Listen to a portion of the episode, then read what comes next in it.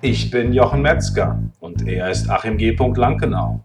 Und das ist der Glückliche Unternehmer Podcast.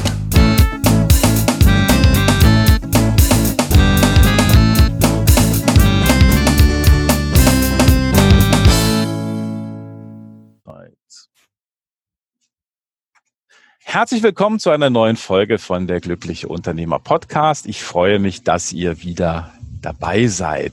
Heute ist ein strahlendes Wetter hier draußen. Ich habe mich entschieden, hier auf dem Balkon der Sonne zu frönen, obwohl es bullend heiß ist und ich möchte ein bisschen anständig sein. Also habe ich noch ein Polohemd an. Gleich nach dem Podcast wird das ein bisschen anders aussehen und da werde ich mich in die Fluten stürzen. Direkt hier unten am Ende des Gartens in den Kanal und den See. Und es ist ja, es ist ja so, dass wir in einer Zeit leben, wo es wichtig ist, dass wir gucken, was ist das, was wir wirklich wollen? Was ist das, wo wir uns verändern wollen und vielleicht auch unserem Herzchen lauschen, denn wenn wir unserem Herzchen lauschen, dann sparen wir uns so manche Wege und ersparen uns so manche Dinge. Und ich finde das auch sehr, sehr spannend, äh, darüber zu sprechen. Wenn ihr da weiter reinschauen wollt, es gibt ein schönes Buch dazu, was ich vor ein paar Wochen geschrieben habe. Das findet ihr unter unternehmer.link-herzensweg. Schaut doch einfach mal rein zum Downloaden. Aber was viel spannender ist heute, ist, dass wir uns über diese Herausforderungen, Probleme, Rückschläge unterhalten und ähm, auch um, über das Thema Freiraum, denn es ist so wichtig, dass wir den Freiraum haben zum Atmen, dass es uns gut geht und dass wir das Leben leben, was wir uns immer gewünscht haben. Und aus diesem Grunde habe ich mir heute einen Gast eingeladen und ich freue mich sehr, dass sie heute bei uns ist, denn sie kann einiges erzählen über ihr Leben, was ich persönlich jetzt im Vorgespräch schon irre spannend finde und äh, mich da sehr darauf freue, dass sie heute hier ist. Ich freue mich, sie zu begrüßen. Herzlich willkommen, Nicole Chet. Ich grüße dich. Du bist ja Experte oder bist sozusagen unterstützt Führungskräfte darin, mehr Freiraum in ihrem Leben zu bekommen und machst das als Coach und als Podcasterin. Ich freue mich, dass du heute hier bist. Hallo. Hallo Jochen. Ich freue mich auch sehr, dass du mich eingeladen hast. Toll. Spannend. Ja, ja, das ist einfach, einfach schön. Ähm, ich denke immer, dass Freiheit eines der Ziele ist, die sehr wichtig sind, denn wir sind ja oft damit beschäftigt, ähm, Güter anzuhäufen oder neigen manchmal dazu zu sagen, ach, der neue Fernseher, die nächste Reise. Und manchmal ist das so, dass man da vielleicht auf der Strecke bleibt, weil man dann so ein bisschen im Hamsterrad ist und vorwärts geht und sich noch was aufbürdet und noch was macht und noch mehr und die Aufgabe und so. Ja, und wir wollen einfach mal bei dir, Nicole, vielleicht zurückgehen, so wie ist das, wie ist das alles, wie ist das dazu gekommen, dass du dich verändert hast? Du hast ja vielleicht viele auch einen Lebensweg, der im Unternehmen zu finden ist. Und was hat sich da so getan? Ich würde dich einfach mal erzählen lassen und vielleicht an der einen oder anderen Stelle nochmal eine Frage stellen. Sehr gerne. Dann nehme ich dich und deine Hörer mal ein bisschen rein damit in mein Leben. Mhm. Ähm, ich bin jetzt 50 Jahre alt, bin Berlinerin und ähm, von Hause aus Juristin. Das heißt, ich habe damals Jura studiert, immer mit dem Ziel, im Unternehmen zu arbeiten. Ähm, weil von Anfang an, von Kind auf, Jugend ähm, an, war ich immer interessiert an Menschen. Ich fand es immer super spannend, wie ticken Menschen und wie geht das miteinander. Und mein Vater ist Jurist und hatte mir damals zu verstehen gegeben, das ist irgendwie ein gutes Handwerkszeug. Du musst nicht zwingend Anwältin werden, du musst nicht zwingend Richterin werden, aber das ist eine gute Basis, wenn du mhm. wirklich Personalarbeit machen willst im Unternehmen.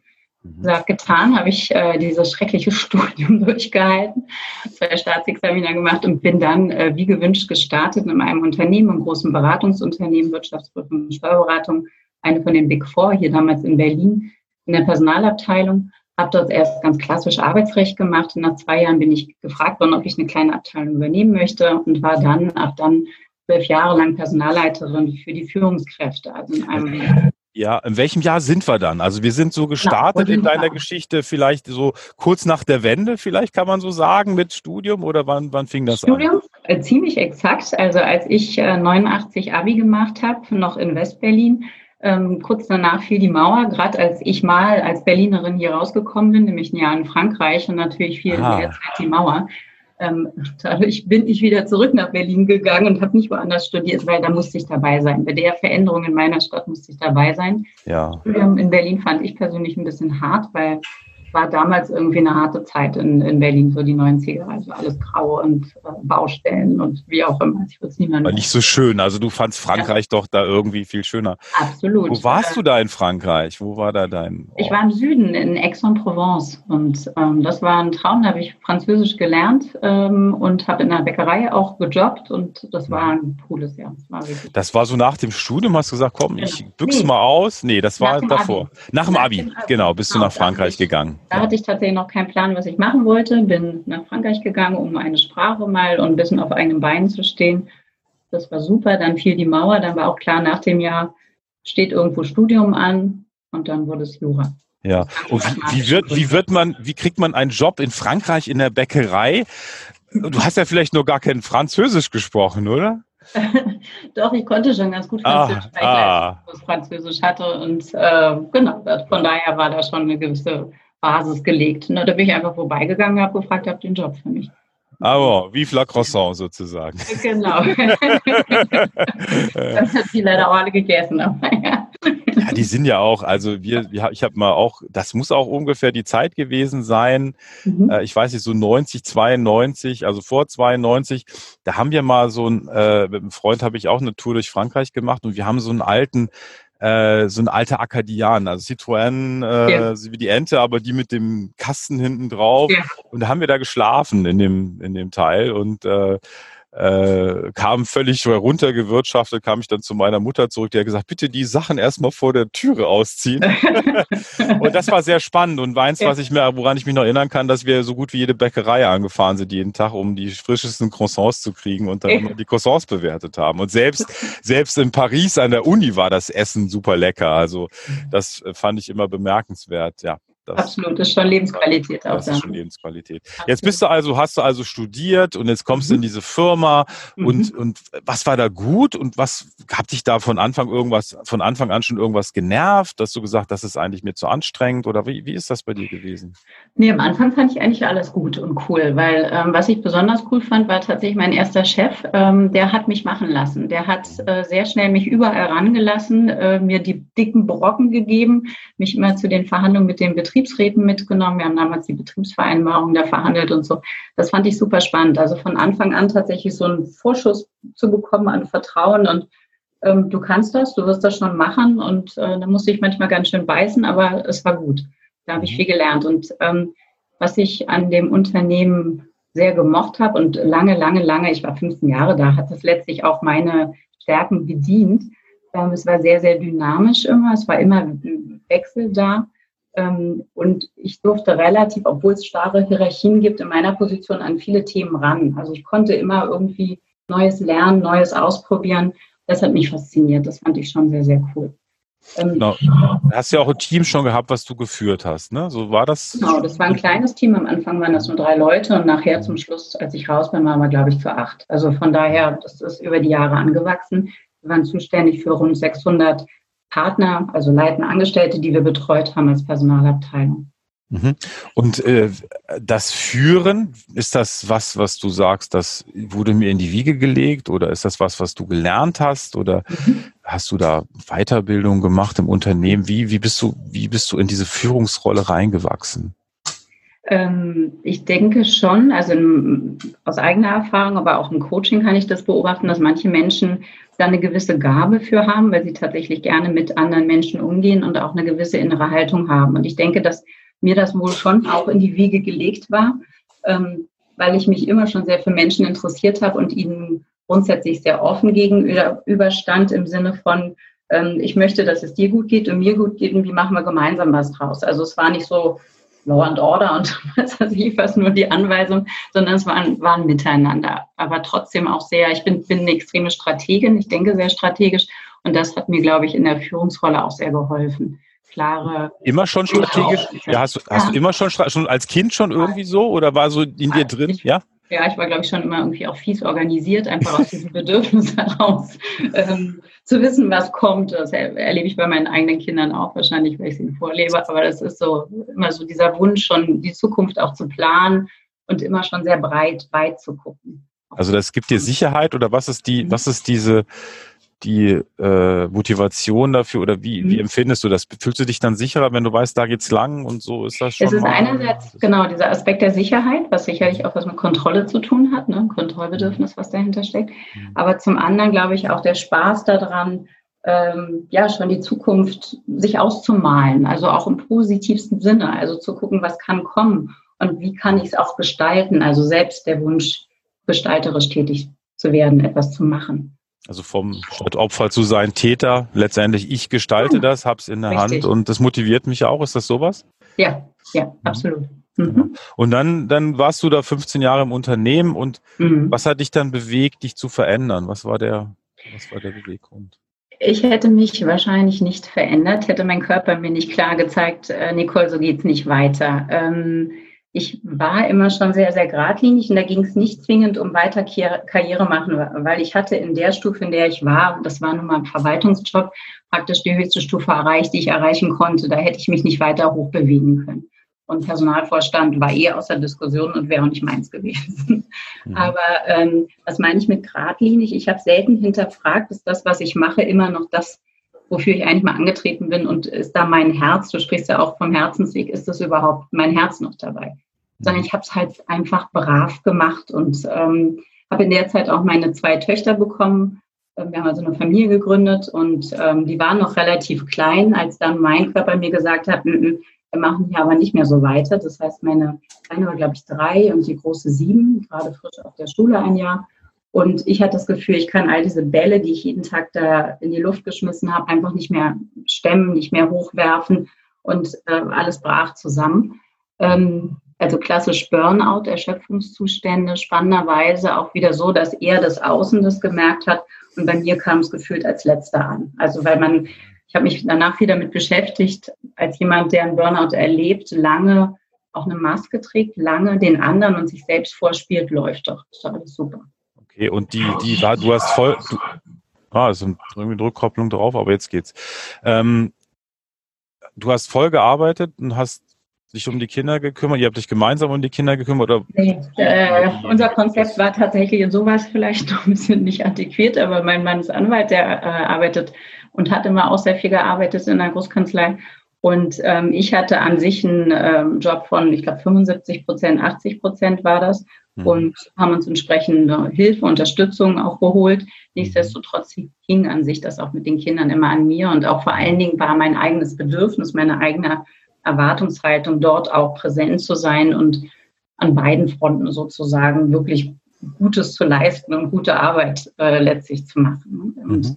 dieser Blick auf mich selbst, das erlebst du häufiger, glaube ich, auch bei, bei jungen Eltern. Und bei mir war das auch ganz markant, diese Frage so, äh, wo bin ich da eigentlich dabei? Was sind meine Bedürfnisse? Das gab es halt gar nicht mehr. Das habe ich erst später mhm. festgestellt, dass ich gar nicht so recht beantworten konnte, was ist mir eigentlich wichtig, was mache ich gern ne? mhm. im ewigen Hinterherrennen hinter den Aufgaben.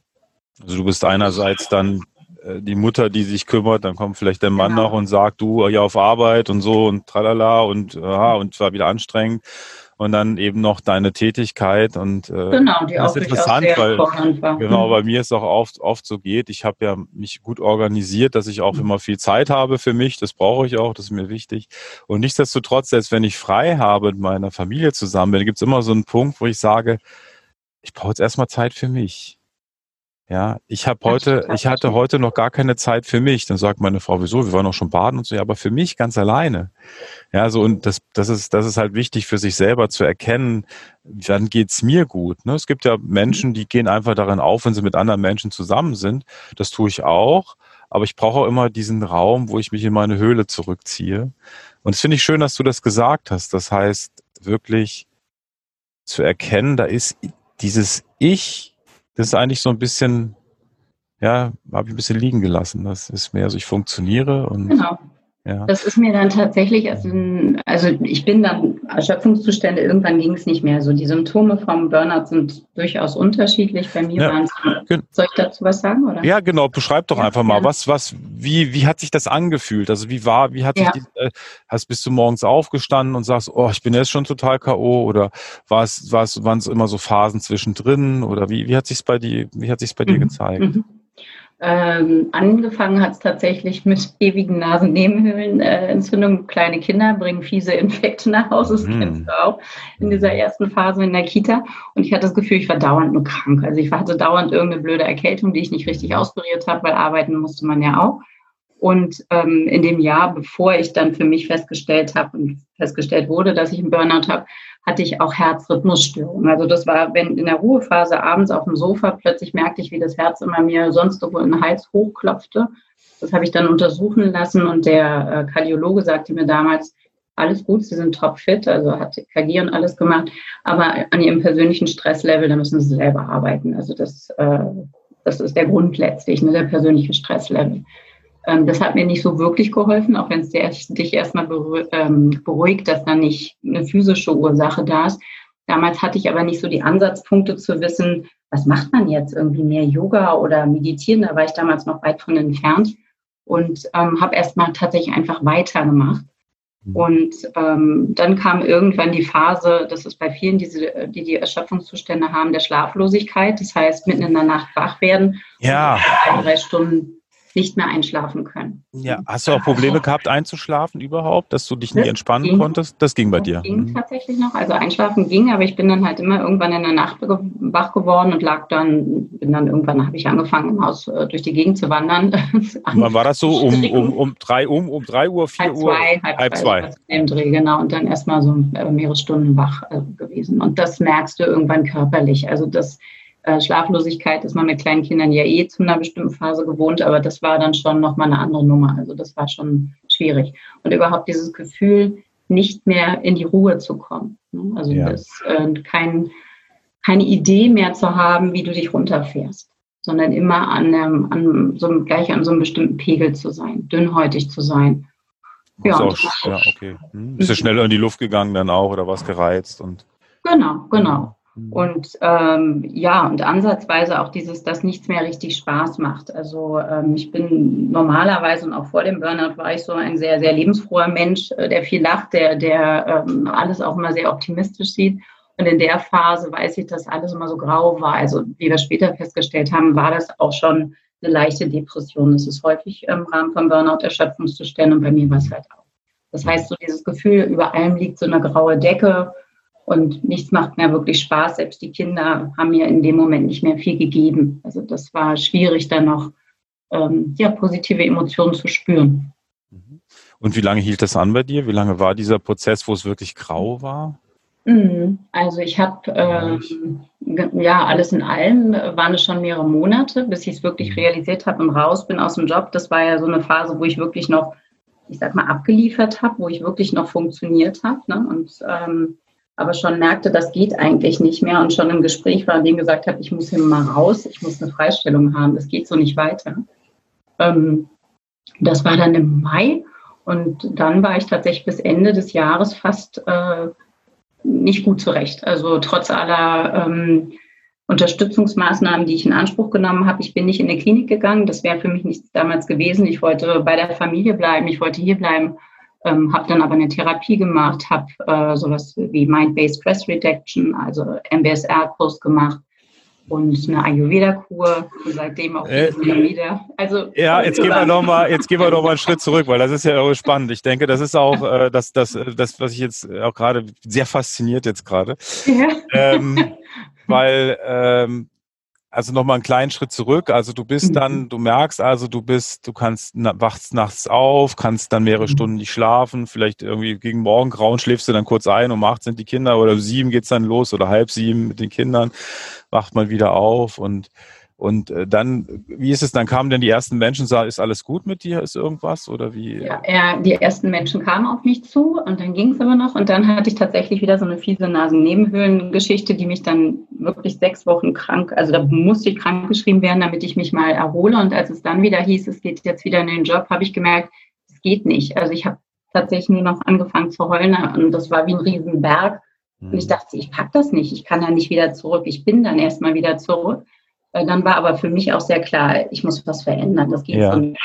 Ja, was war dieser Gedanke, was, äh, was war dieser ja. Gedanke, äh, den du in dir hattest? Nicht. Ich nee, davor, dass du da wieder hingegangen ja. bist. Was war der Gedanke, da wieder hinzugehen? Was war das? Ich muss ja, die kommen ja nicht ohne mich klar. Ich war ja der Ansicht, dass alles zusammenbrechen würde ohne mich. Also dein, dein, dein Pflichtbewusstsein sozusagen. Genau. Ich muss genau. dahin, ich ja. kann die jetzt nicht im Stich lassen. Ganz genau. Die, die brauchen mich, was sollen die ohne mich machen? So okay. ist es. Ja. So ist es. Und dann wieder diese andere Stimme, aber dann hast du quasi diese eine Stimme, die immer sagt, du, was, ich weiß, es geht nicht, aber ich muss, ich muss, ich muss. Mhm. Und die, dann gibt's diese zweite Stimme, ist das so, die dann sagt, ja, du, also sorry, aber eigentlich. Ja, es war gar nicht mal so eine Stimme, es war einfach nur so diese schiere Erschöpfung, dass der mhm. Körper also ich habe wahrgenommen, es ist selbst wenn ich will, ich, ich, es geht nicht. Also ich kann mich da nicht hinpeitschen, es funktioniert nicht. Hm. Also am liebsten wärst du sitzen geblieben oder du saßt genau. dann oder so dieses, ich kann jetzt eigentlich nicht mehr, ich kann, also ich kann noch nicht genau. mal von diesem Stuhl aufstehen, ich will ja. das jetzt nicht, ich kann, ja.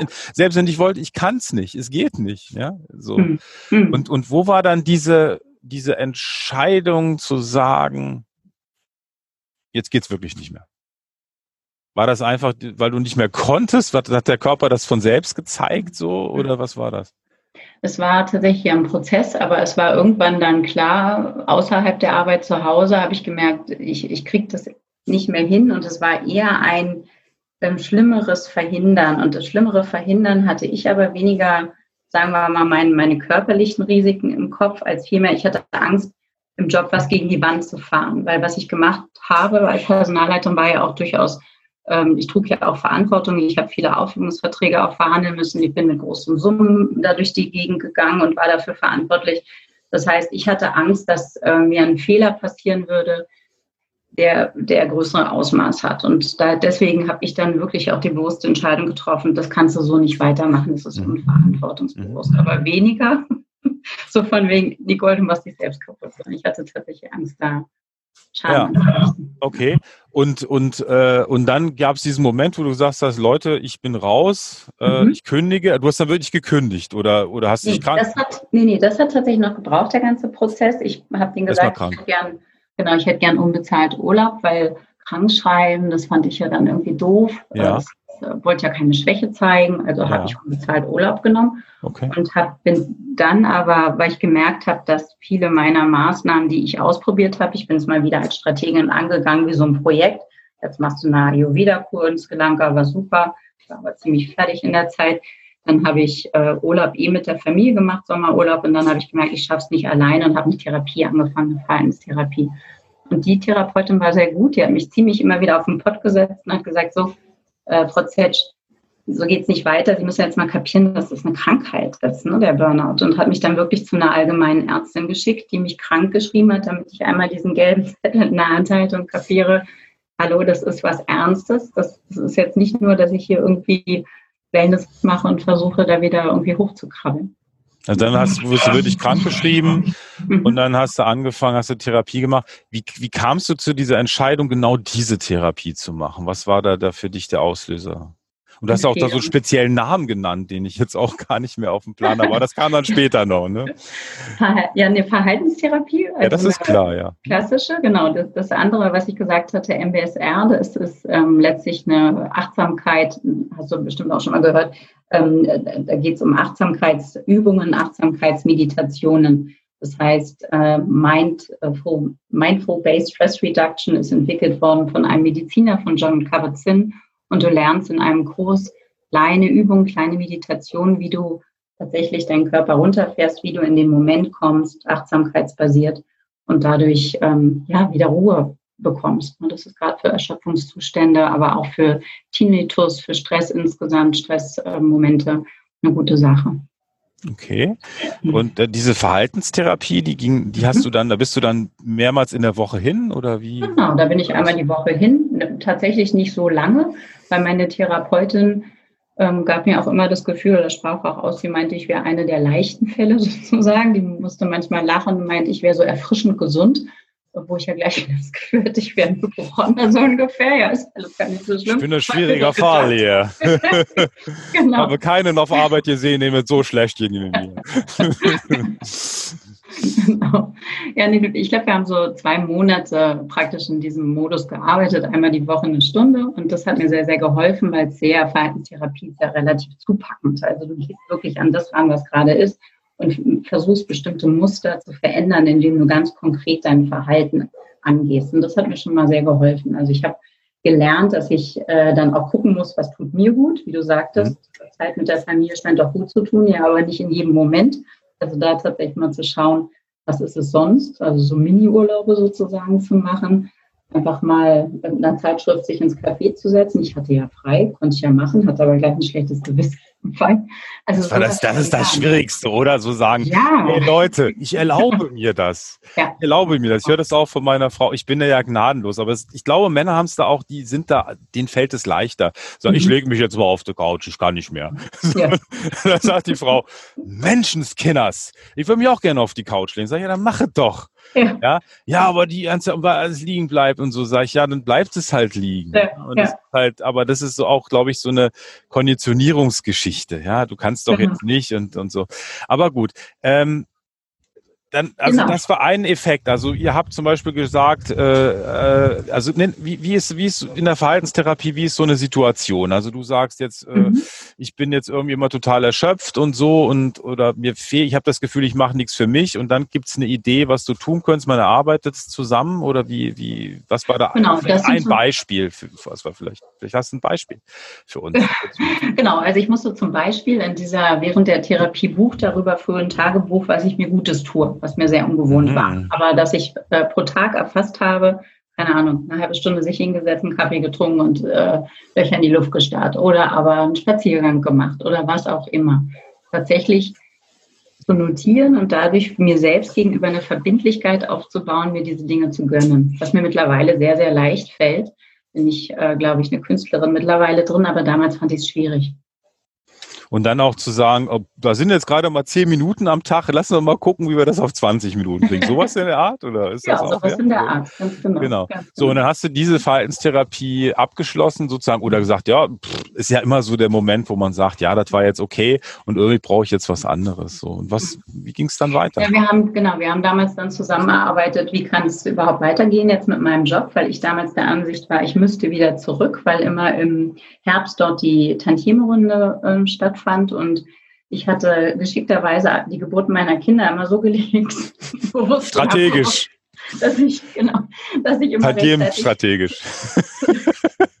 ja, cool. Tantieme-Runde zurück war. Das heißt, zwölf Jahre lang hatte niemand anders diese Tantieme-Runde für die Führungskräfte gemacht, außer ich. Und ich war der Ach, jetzt verstehe ich, was du meinst, ja. Keiner. Also wollte ich äh, brav aus dem Burnout zurückkehren, rechtzeitig zur Tantieme-Runde. Und da hat meine Therapeutin mich tatsächlich ziemlich in die Kandare genommen, hat gesagt, sie können da zurückgehen, sie schaffen das, weil sie haben immer so einen Willen, das kriegen sie auch wieder hin. Aber dann fürchte ich, werden sie ab Januar, wenn es vorbei ist, dann doch mal in die Klinik müssen, weil das wird sie nochmal so richtig reinfahren. Und da dachte ich, verdammt, das will ich nicht, will weder in der Klinik noch Psychopharmaka nehmen. Bislang ist das so auf so einem Level, wo ich das Gefühl habe, ich habe auch eine gewisse Kontrolle noch über diesen Zustand und habe dann gesagt, nee, gut, da muss man irgendwie anders daran gehen und habe dann für mich erarbeitet, dass ich mir Elternzeit nehme. Ich hatte noch Elternzeit über, weil ich bei den Kindern immer nicht so lange draußen war und ähm, ja, habe ein Jahr Elternzeit eingereicht. Dadurch musste umorganisiert werden, wer die Abteilung leitet. Das gab mir den Freiraum, mein Stichwort, ähm, tatsächlich mich um mich selbst zu kümmern und habe mich dann entschieden, eine Coaching-Ausbildung zu machen, weil dann nur im Café zu sitzen und Zeitung zu lesen war dann auch nicht meins. Aber ganz entspannt. Also du, du, hattest dann schon mehr Zeit auf jeden Fall als Ich hatte vorher. da mehr Zeit. Ich war gesundheitlich zum Ende des Jahres, das war 2012, wieder sehr viel besser zurecht. Ich war wieder sehr viel mehr bei mir. Das hat alles sehr, sehr gut getan, was ich da gemacht habe und hatte dann die Entscheidung getroffen, im Elternzeitenjahr sicher mir dadurch meinen Job, kann mich in der Zeit sortieren. Wie soll es eigentlich weitergehen? Schaffe ich wieder zurückzukehren? Ich habe den Job geliebt. Ich fand das schon toll, was ich da gemacht habe. Und ähm, habe aber dann durch diese Coaching-Ausbildung, so geht das ja vielen, da arbeitet man an seinen eigenen Themen ganz intensiv gemerkt, Ne, so ganz der Herzensweg, wie du immer sagst, ist es tatsächlich nicht, sondern da ist auch viel Pflichtbewusstsein dabei. Jetzt schauen wir doch mal, was ich wirklich, wirklich machen will. Und ja, dann kam raus, Personalarbeit war insoweit der rote Faden mit Menschen arbeiten, aber ich möchte eigentlich nicht mehr oder ich mochte damals nicht mehr an den nur negativen Themen mit äh, Menschen arbeiten. Und das war in der Personalabteilung sehr stark davon geprägt. Ist, ist das so, dass jemand kommt und sagt, ich hätte da gerne mal ein Problem oder, oder, wie, oder einfach immer einen ja. Konflikt, den man hat, ja. sozusagen? Ja. ja, vor allen Dingen, wie gesagt, ich war zuständig für die Aufhebungsverträge. Also hm. als Juristin, ich habe die Dinger verhandelt und ich war dafür hm. zuständig. Und das kannst du auch als Job machen. Das konnte ich auch mit mir vereinbaren, weil auch bei diesem Job kannst du Menschlichkeit reinbringen und die Menschen wieder reinholen ins Gespräch, auf einer Augenhöhe zurückholen aus so einer Situation. Aber es ist kein schönes Thema. Es wird auch nicht schöner durch eine gute Verhandlung. Und ich hatte einfach Lust, mal wieder oder mal wieder wirklich Menschen positiv dabei zu unterstützen, zu gucken, ähnlich wie ich in der Phase erlebt habe, was ist denn da eigentlich noch bei mir da? Was will denn da noch gehört und gelebt werden? So dass ich dann den Ansatz hatte, nee, ich arbeite als Coach und gerne als Business Coach, weil das ist mein Zuhause, von dem ich komme, sehr businessorientiert. Ich mag auch diese Dynamik. Also Life Coach wäre jetzt nicht nur meins gewesen und von daher Business Coaching. Cool. Und wie ist das heute bei dir? Fällt's, mhm. also ich, ich, also ich merke das ja, äh, dass äh, ich habe ja auch mal im Vorgespräch gesagt, ich bin todesmitleidig gewesen vor 20 Jahren. Ich hatte mhm. große Lethargie. Mhm. Ich habe so eine Fahr ich habe wahrscheinlich auch Burnout gehabt, ne? Außer dass ich da niemals irgendwo hingegangen bin. Ich war zum Beispiel irgendwie hatte ich meine Frau, die hat mich schon ausquartiert gehabt, du brauchst jetzt ein Büro, weil wir brauchen den Platz. Ich habe im Prenzlauer Berg in Berlin. Ja äh, gelebt, da hatte ich ein Büro und dann ging ich in dieses Büro und dann ging ich diese Stufen so hoch. Oh, war ich wieder völlig erschöpft. Also ich habe eigentlich nichts mhm. gemacht, bin ins Büro gegangen. so, hab da so eine Stunde gearbeitet, war völlig erschöpft. Ja, äh, ja ist ja auch ein spannendes Indiz. Ne? Also wenn eine Arbeit ja, wir haben jetzt, ich höre dich jetzt gerade ganz schlecht. Ich hoffe, dass du, jetzt bist du wieder da, glaube ich. Das letzte müsstest du nochmal wiederholen, glaube ich. Ja, ich habe gesagt, ist ja auch ein spannendes Indiz, wenn sich allein sozusagen die Stunde Arbeit erschöpft, dann lohnt es sich ja da ja auch mal drauf zu schauen. Ja. Oder hast du ja dann sicherlich auch gemacht. Was ist das, was mich da so erschöpft? ja. ja. Genau, und das, äh, das war, das, das war auch so. Und ich habe letztendlich für mich selber, und das ist, glaube ich, immer die Aufgabe, die man für sich selber hat, sich selber zu strukturieren und zu sagen, was brauche ich? Ja, und heute habe ich ganz viele Sicherheitsnetze. Ich habe eine Mastermind mit, mit anderen Unternehmern, mhm. wo ich mich austausche. Äh, ich mache einmal die Woche The Work nach Byron Katie. Ich sorge sehr für mich und wenn ich halt merke, ich brauche Zeit für mich, dann nehme ich mir die und dann ist das einfach so. Und wenn ich halt keine Lust habe zu arbeiten, dann arbeite ich eben nicht, weil ich halt weiß, ich kann mich jetzt gerade nicht motivieren, dann kommt die Motivation schon wieder, weil ich mir das ja erlaube. Ja, also Ganz Aber wichtiges Wort finde ich mit dem Erlauben, ne, sich die Erlaubnis zu geben, versus diesem Pflichtbewusstsein, weil ich glaube, viele von uns durchs eigene Pflichtbewusstsein, aber auch durch die vermeintliche Erwartung von außen, weiß was ich, wie man da noch bedient, teilweise sogar den eigenen Vater noch, die eigene Mutter, hm. die Eltern, ähm, sind wir so Getriebene. Und ich finde es wahnsinnig spannend, dann gemeinsam darauf zu schauen und zu erarbeiten, was ist da eigentlich da, wie möchtest du arbeiten, wie möchtest du leben und wie kannst du dir selbst die Erlaubnis geben.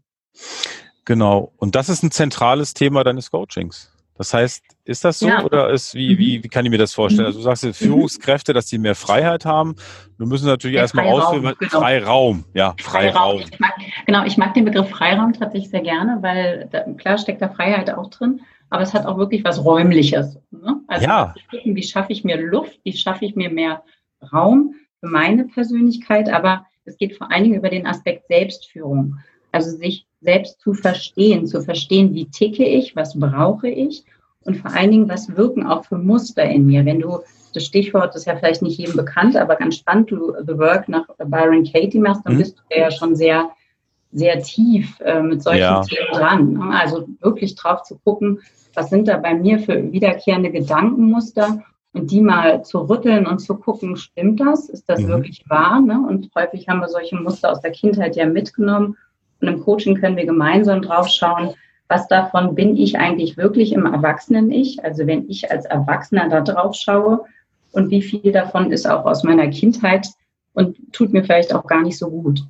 Und ohne dass du jetzt eine Psychotherapie irgendwie da in die Tiefe gehst oder so, kannst du im Coaching halt an vielen dieser Mustern ganz gut rütteln, mal neu draufschauen und dann mit, wie gesagt, mehr Freiraum, wirklich bildlich gesprochen, dein Leben führen. Und das mache ich vor allen Dingen im Business-Kontext. Der Aspekt Leben, also Live kommt da immer durchaus mit rein. Das lässt sich ja auch schwer trennen, das berufliche und private. Aber mein Schwerpunkt, mein Ansatz ist eigentlich immer im Business. Da kommen sowohl Privatzahler, Menschen, die das privat zahlen, aber halt auch Unternehmen oder Ministerien, die mich beauftragen, wo ich Führungskräfte in diesen Fragen unterstütze. Und äh, wie ist das so? Ist das, äh, dass Leute dann schon mal zu dir kommen und sagen, ich hätte da schon mal gerne ein Problem? Also ich, ich habe einfach das Gefühl, dass die, mich frisst die Arbeit auf oder was ist so die Ausgangssituation? Was ist so eine mhm. typische mhm. Ausgangssituation, in der Menschen die typische Ausgangssituation ist äh, eine Grundunzufriedenheit. Eine Unzufriedenheit mit dem Job, mit der Perspektive. Ähm, teilweise auch sowas wie Burnout-Prophylaxe, also zu merken, ich bin da ziemlich auf der letzten Rille. Und mhm. was kann ich machen? Wie kann ich mich anders aufstellen, damit ich da nicht reinrutsche, damit ich das verhindern kann? Oder aber ich habe das Gefühl, ich erreiche meine Mitarbeiter nicht. Ich äh, scheine nicht richtig zu kommunizieren.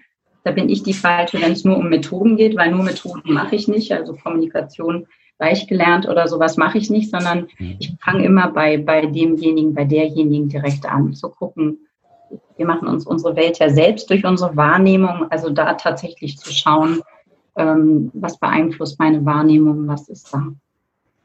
Manchmal nehme ich dir auch mein Gegenüber vielleicht auch falsch wahr. Ne? Das kann ja auch passieren, ja, dass ich absolut. einfach denke, der ist, der kann mich nicht leiden oder ich kann mich erinnern, als wir früher Verhandlungen geführt haben, da saß ich immer da und dann dachte ich immer, oh, das war alles ganz schrecklich. Mhm. Da, da haben wir den Auftrag dann bekommen. Also ja. das ist halt auch so, ne? Und wir, wir denken immer ganz viel, was andere denken. Ich sage dann immer, na ja, so viel denken andere gar nicht, wie wir denken, dass sie denken. Also denken vielleicht erstens ganz andere Sachen und manch, manchmal denken sie gar nicht so viel. Also das äh, ist vielleicht ja, auch genau. nochmal spannend, ja. ja. Und wie ist das bei dir in deinem Alltag? Also mhm. du hast jetzt ja quasi so Sachen für dich herausgefunden, wo du halt merkst, es tut mir gut. Gibt es so Momente, wo du sagst, hey, stopp, Nicole, ganz ehrlich, jetzt muss mal die Reißleine ziehen, weil jetzt wird's, es fühlt sich, also, es ist nicht mehr so schön.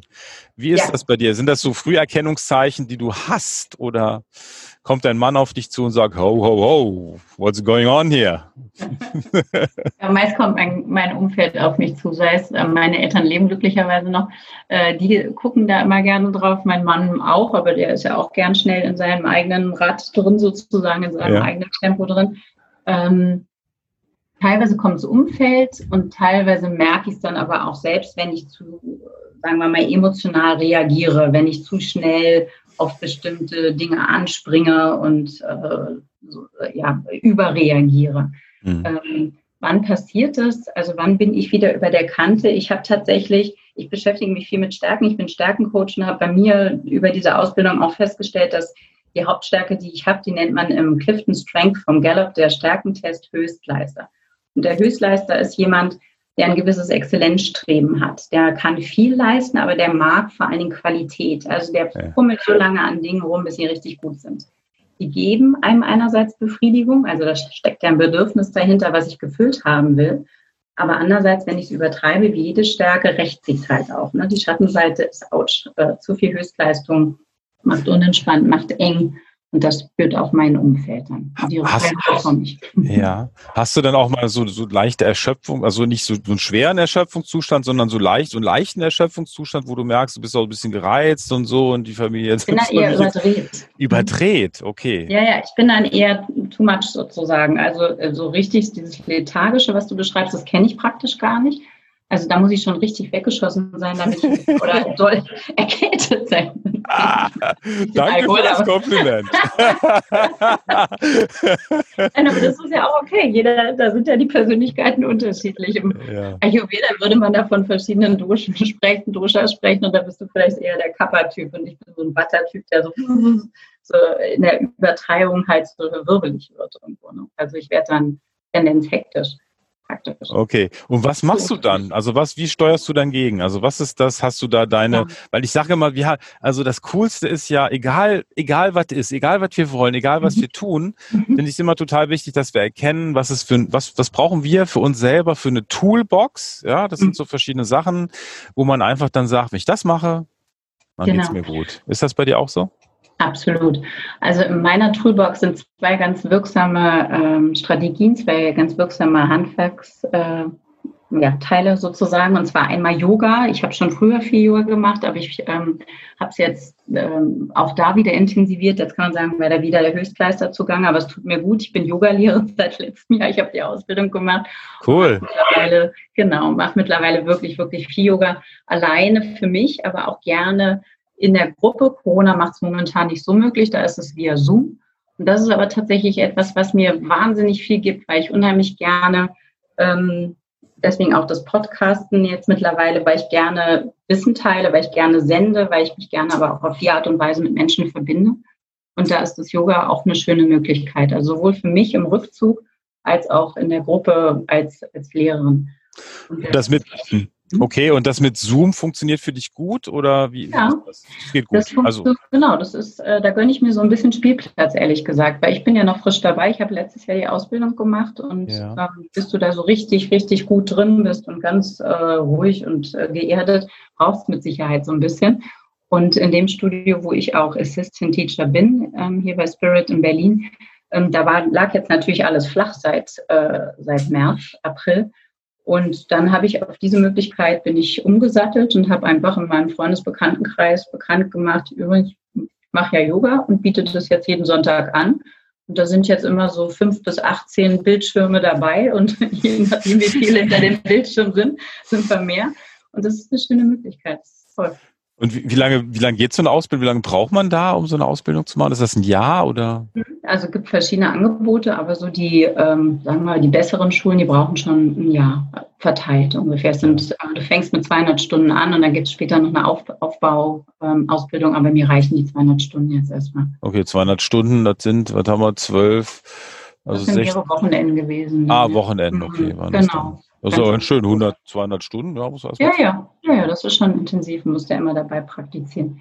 Ja, und das zweite Handwerkszeug basiert auf dem, was ich vorhin kurz vorgestellt hatte, MBSR, also mhm. praktisch Achtsamkeitsmeditationen, was mhm. kein, äh, für manche, also ich bespreche es auch immer gerne mit meinen Klienten oder für das ein, ist ja sowas wie Meditation erstmal so ein Buch mit sieben Siegeln und oh Gott, oh Gott, jetzt ist hier ESO-Alarm oder Spiritualität. Aber ähm, der Ansatz da ist wirklich sehr, ähm, sagen wir mal, sanft über die Achtsamkeit, dass du über deinen Atem als, als Anker überhaupt erstmal in deinem Körper einsteckst und ankommst. Und ähm, das ist für mich auch immer wieder ein schönes ähm, Instrument, in die Ruhe zu kommen, zu mir zu kommen, irgendwie wieder klarer zu werden und nicht ganz so umtriebig. Ist das so ein Alltagsding, wo du sagst, das kann ich einfach komplett in meinen Alltag integrieren, so dass du sagst, hey, komm, jetzt mache ich mal Achtsamkeit, wo bin ich da eigentlich? Spüre meinen Atem, spüre ich mhm. meine Füße, stehe ich mit beiden Beinen auf dem Boden oder schwebe ich so ein bisschen? Ist das, kannst genau. du das so verwenden oder ja. muss man wirklich jetzt hingehen und sagen, komm, ich muss jetzt eine Stunde Achtsamkeit machen? Wie ist das? Sowohl als auch. Also eine Stunde bin ich überhaupt gar kein Verfechter von, weil ich finde, das ist im Alltag grundsätzlich schwierig darzustellen. Ähm, aber so fünf bis zehn Minuten am Tag ist sicherlich irgendwo einzubauen und das kriege ich in der Regel auch hin und verbinde es halt meist morgens mit Yoga und dann ist es einfach ein ganz, ganz schöner Start in den Tag, zumindest für mich. Und du bist, machst du nur jetzt jeden Tag Yoga eigentlich oder? So gut wie. Hm? Ist das was, wo du dich sehr hinbringen musst oder ist das so, wo du sagst, ja, okay, ja, let's go, ich, ey, das ist so cool, mir geht's so gut dahinterher. Wie ist das bei dir? In der Regel geht das gut äh, ist es sozusagen mein erster Impuls aufzustehen und es tatsächlich zu machen, weil es mir Freude macht, weil es mir Spaß macht.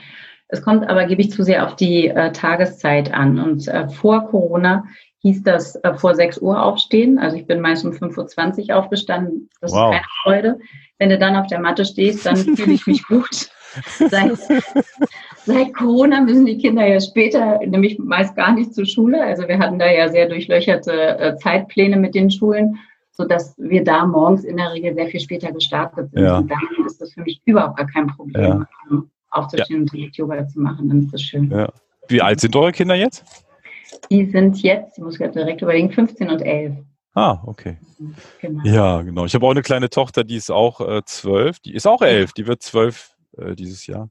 Ja. ja. Das war schon sehr spannend, ja. Das ist ein mhm. sehr, sehr schönes Alter, sehr neugieriges Alter auch. Total, aber auch sehr viel im Umbruch, ne, in dem ja. Alter. Ja, mhm. auf jeden Fall. Mhm. Ja, ähm, schön, sehr schön. Nicole, das ist ein ganz wundervolles Gespräch gewesen. Gibt es noch irgendwas, was du gerne, über was du gerne reden möchtest mit unseren Zuhörern, unser, äh, unser Cloud, wollte ich schon sagen, mit unser, unser Gang hier, die uns jetzt zuhören? Ähm, möchtest du irgendwas teilen? Vielleicht insoweit, äh, unser Gespräch, wir hatten ja tatsächlich nichts vorbereitet, sondern sind einfach. wir waren tatsächlich nicht strategisch. unser Gespräch ist äh, für mich äh, sehr Burnout-lastig gewesen, was vollkommen in Ordnung ist, weil ich das auch gerne teile, weil ich auch gerne durchaus andere damit inspirieren möchte, sich mit dem Thema offen auseinanderzusetzen, es nicht zu verstecken. Ähm, ich möchte nur deutlich machen, ich stehe auch für viele andere Themen. Also der Burnout war für mich ein ganz, ganz wichtiges Kapitel in meinem Leben, der mir ermöglicht hat, mich zu verändern oder echt drauf zu schauen, was ich will. Ähm, aber ich stehe auch für viele andere Themen. Und wenn man mehr darüber erfahren will, gerne über meine Website oder über meinen Podcast, den ich, das ist wirklich mein Herzensthema mit Freunden ah. Mai mache. Ja, super. Genau. Wie, was war der Impuls, den Podcast das zu starten? War der Werbeblock. Genau. Was war der, das, lass uns das nochmal kurz besprechen. Was war der Impuls, den Podcast zu starten für dich? Hast du das schon länger, hast du länger ja. schon mit schwanger gegangen oder ja, ja, ja. warst du auf einer Veranstaltung davon. und dann ging es los oder was, wie war das bei dir? Ich träume davon seit über drei Jahren und ähm, der Impuls war, ich wollte vor vier Jahren, glaube ich, ein Buch schreiben über Coaching-Inhalte und habe gemerkt, da habe ich nicht die Disziplin tatsächlich für, also so ein Buch runterzuschreiben. Hatte auch meine Doktorarbeit, die ich geschmissen habe damals und so. Also das war irgendwie nicht meins und ich wollte aber immer, der, der, der Treiber, der dahinter steckt, ist Wissen zu teilen mit möglichst vielen. Also nicht nur im Eins zu eins Verhältnis im Coaching, sondern mein Wissen, wo ich glaube, dass das wertvoll ist, wo, wo einfach viel gereift ist, auch in den letzten Jahren, mit anderen zu teilen und die dazu ermöglichen, auch ähm, ja, mehr ein Leben so zu leben, wie sie es wirklich möchten, also diesen, diesen Input zu geben. Und da war der Podcast, als dann dieses Podcasten immer, du bist ja sehr, sehr früh schon dabei gewesen. Ne? Ich bin ein alter Hase, du siehst, man sieht es auch, manche Podcaster haben ja gar keine Kopfhörer mehr. Ich habe noch das ganz alte Equipment, ja, es ist nicht zu fassen, ja. Schon wirklich lange. Ich habe irgendwann dann auch begeistert äh, Podcast gehört, ganz, ganz viel und war da sehr inspiriert von und dachte, ja, das ist mein Medium, das, das möchte ich machen. Und dann habe ich aber lange gebraucht, Armi die Zeit dafür zu nehmen, weil ich wirklich glücklicherweise gut im Geschäft bin und immer sehr beschäftigt war. Und Corona hat es möglich gemacht, dass da mal ein richtiger Einbruch kam im März, April. Dann dachte ich so, jetzt ist die Zeit reif und bin im Mai dann mit meiner ersten Folge rausgekommen. Genau. Toll. Ja. Ja, super. Wir haben alles verlinkt unten in den Show Notes und wer reinschauen möchte, der kann das einfach dort tun. Äh, ich freue mich, dass du heute hier warst. Ähm, und ja, ganz vielen herzlichen Dank für diese Offenheit von deiner Seite. Es hat mir sehr viel Freude gemacht und äh, ja, Dankeschön. Sehr Jochen, vielen Dank für den Raum, für den Freiraum, für das Gespräch. ja, ja, genau. Genau. Und dein Interesse. Ja, super. Vielen Dank. Ja, da haben wir es wieder. Ein wundervoller Podcast ist seinem Ende entgegengegangen. Und wenn du dich fragst, wie kann ich jetzt weitermachen, wo könnte es weitergehen, dann gibt es eine Sache, die ich dir empfehlen kann. Das ist der Autopilot-Schnelltest auf autopilotschnelltest.de. Und dieser Schnelltest ist für dich angelegt, dass du rausfinden kannst, wo du mit deinem Unternehmen stehst, ob du noch stark involviert bist, ähm, wie du es weiterentwickeln kannst. Und äh, das ist eine Möglichkeit. Und die zweite Möglichkeit, die ich empfehle, wenn du jetzt sagst, ein Coaching ist vielleicht nicht das, was ich machen möchte, ich möchte vielleicht eher auch selber erstmal weiterkommen und mich mit anderen Unternehmern austauschen, dann gibt es bei uns diese wundervolle Möglichkeit der Mastermind-Gruppen, der Unternehmer-Mastermind-Gruppen. Und wenn dich das interessiert, dann schreib einfach eine E-Mail an mastermind at der-glückliche-unternehmer.de oder wie Achim sagen würde, mastermind at der-glückliche-unternehmer.de. Ich wünsche dir eine ganz fantastische Woche und wenn du Fragen hast, schreib einfach auch an die gleiche E-Mail mastermind at der-glückliche-unternehmer.de und wir beantworten jede Frage. Ich bin natürlich neugierig, vor welcher Herausforderung du stehst. Lass es dir gut gehen, bleib entspannt und ich freue mich auf dich in der nächsten Woche. Ciao, ciao.